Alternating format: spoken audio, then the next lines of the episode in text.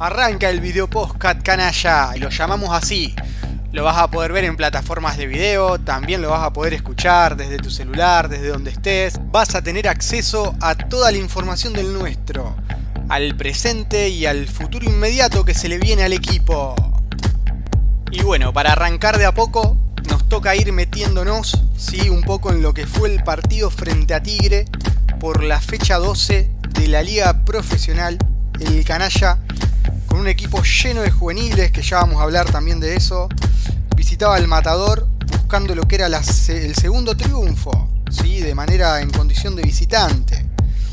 Cosa que no le salió al equipo de Carlos Tevez y le costó muy caro.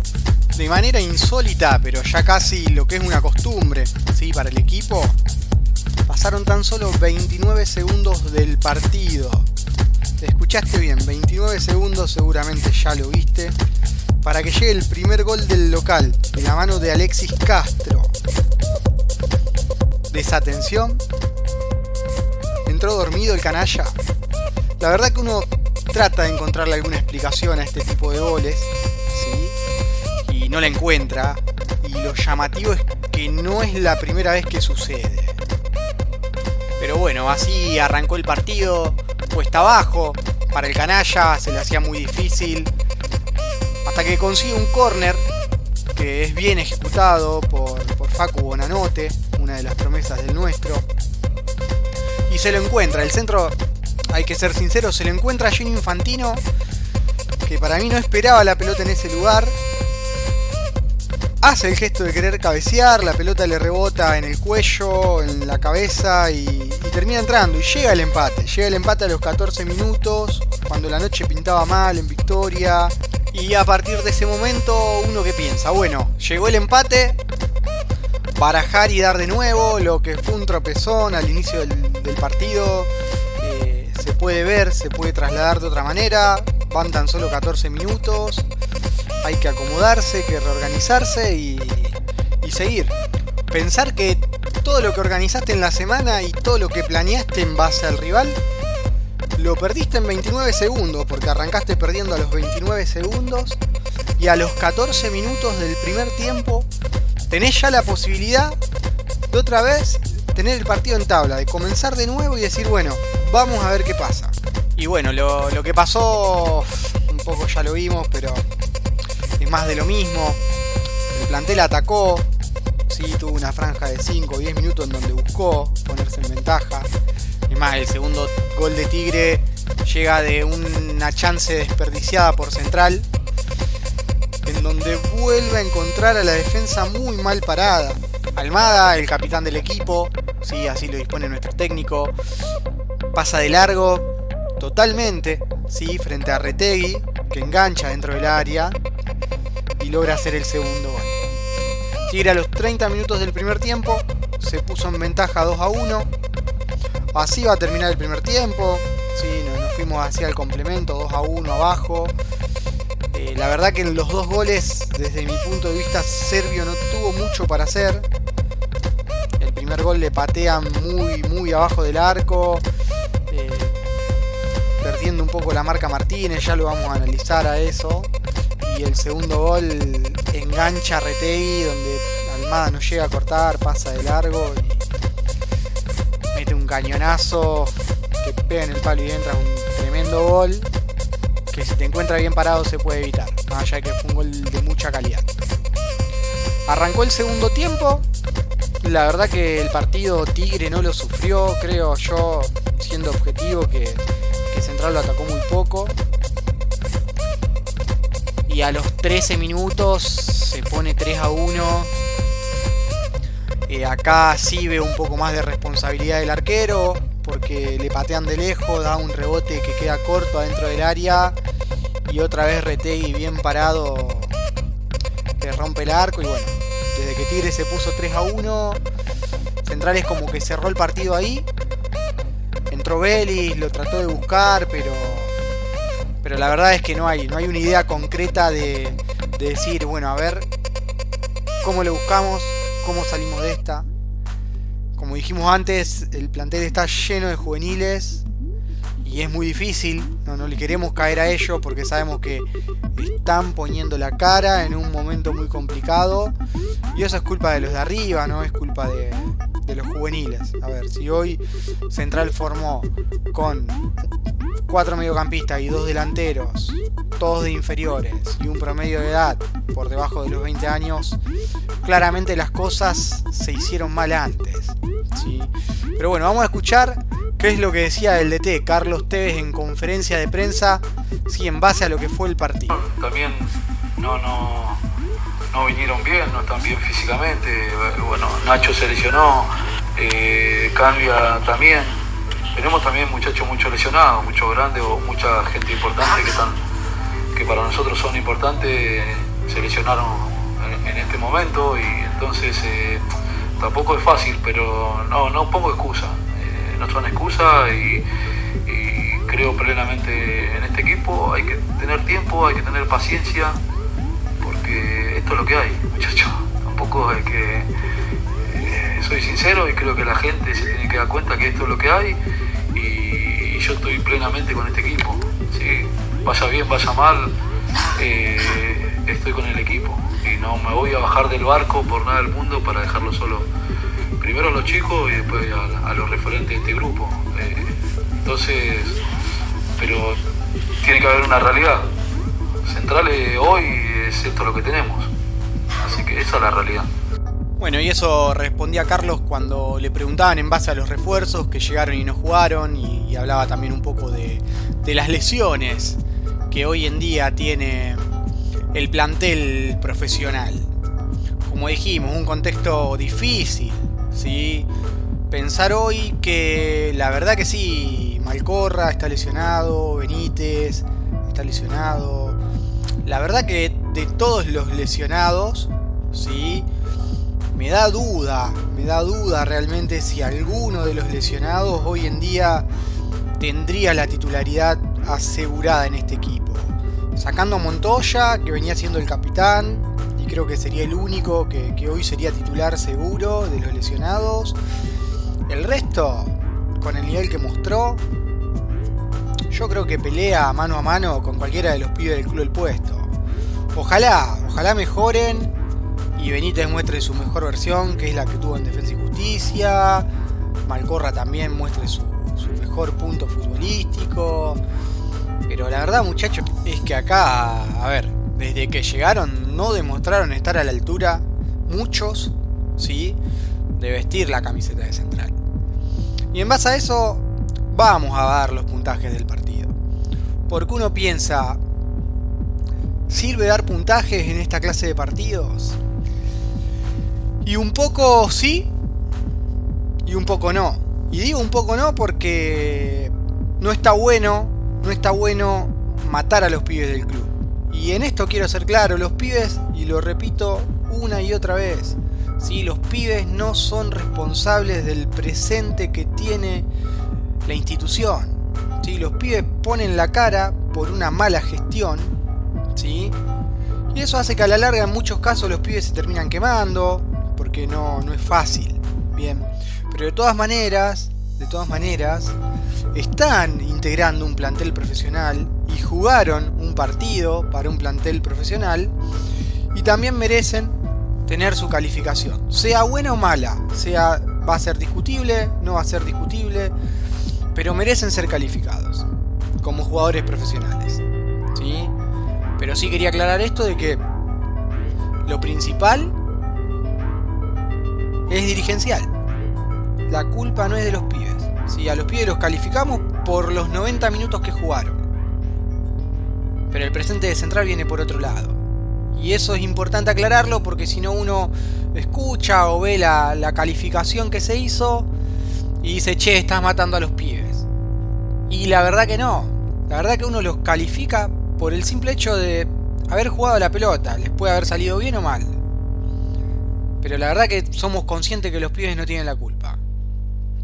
Y cuando hablo de pibes, te puedo hablar de Tanlongo, Bonanote, Ortiz, Infantino, Cerrudo, Frías, Belis. Y hasta ahí. Y me freno ahí ¿por qué? porque tenemos una Almada, que es el capitán del equipo. Ya considero que tiene un ciclo en primera, que ya no es más uno de los pibes del plantel.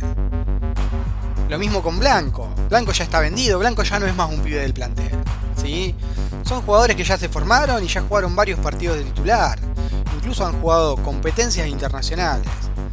Entonces, los pibes, sí, los que jugaron de mitad de cancha para arriba. El resto no, el resto ya no es pibe.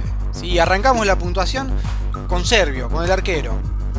Difícil salvarse del aplazo, ¿sí? Cuando un arquero recibe tres goles en un partido, tiene mucha personalidad, se hace cargo de los penales, va al frente, pero la verdad que no da garantías. Para mí, desde mi punto de vista, no da garantías. Como dije antes, en los dos primeros goles no pudo hacer nada, en el tercer gol da un rebote corto, y siento que en ese tercer gol, que te saca de partido, se podía hacer un poco más. Martínez, un 3. A esta altura del torneo ya vamos, por, vamos a jugar la fecha 13 y el equipo no sabe cuál es el titular, no sabes con cuál quedarte. Baez, un 3. Sigue lento, le sigue faltando ritmo.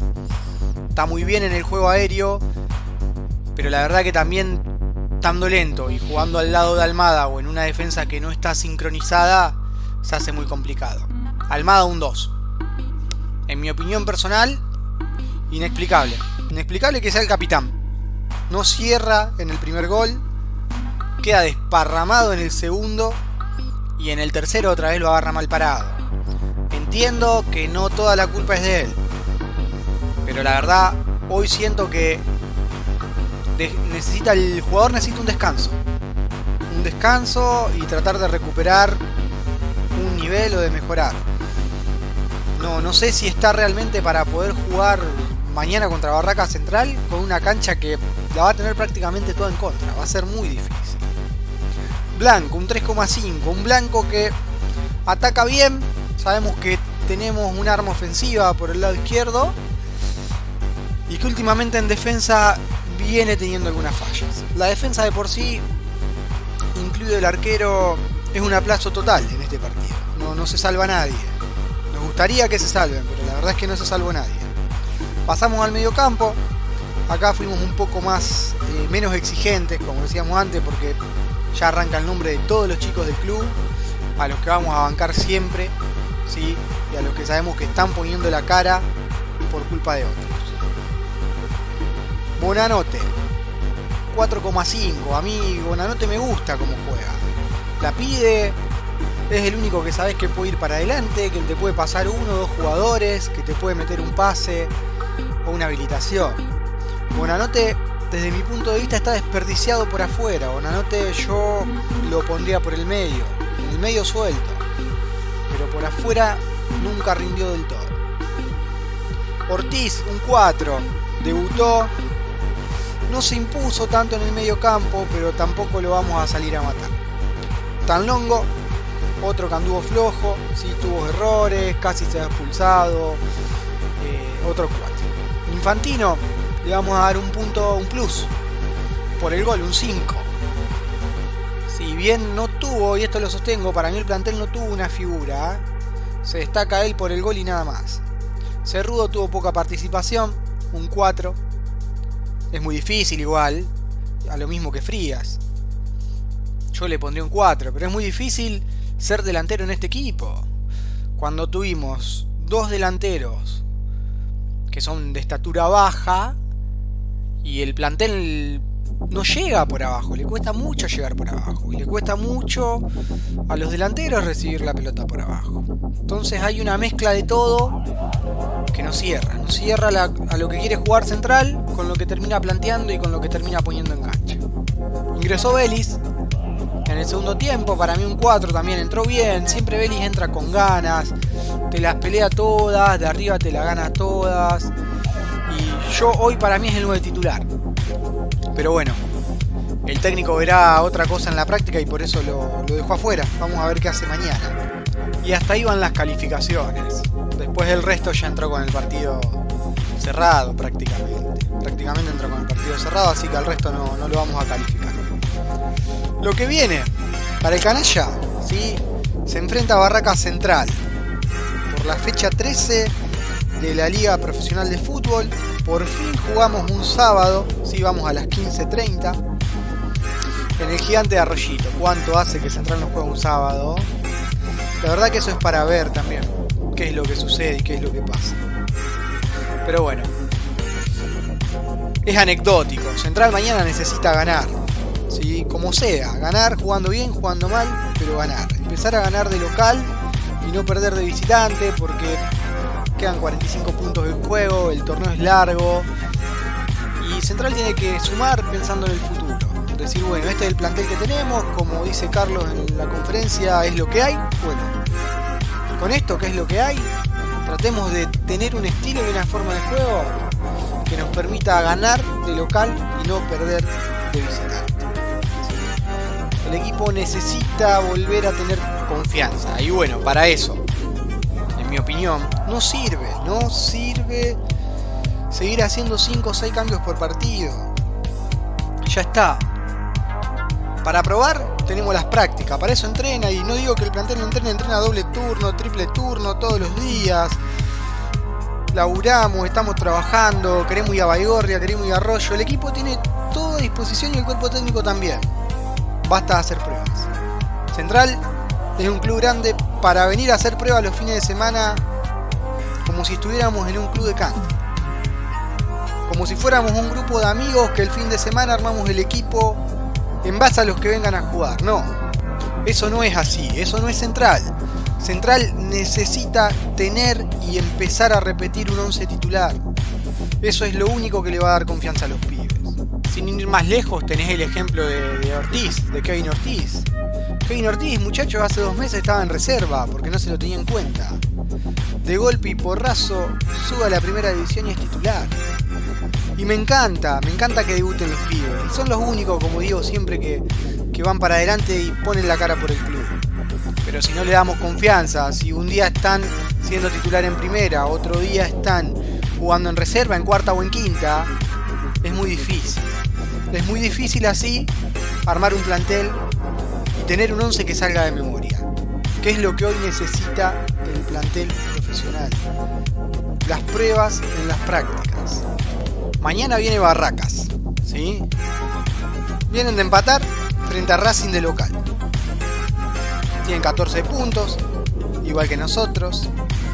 13 goles a favor y 16 en contra. Goleadores, y para tener en cuenta, son Neri Bandeira, que juega de delantero derecho. Y Bruno Sepúlveda, con 3 goles. Los dos, ¿sí? Los dos con 3 goles. ¿Cómo llega a Central? La verdad que a esta altura no sabemos. No sabemos cómo va a formar. No sabemos quién va a jugar. Esperemos que el DT elija a los mejores, ¿sí? que se empiece a repetir un equipo los días de partido, que las pruebas hagan en las prácticas que ahora en más se vea un central diferente.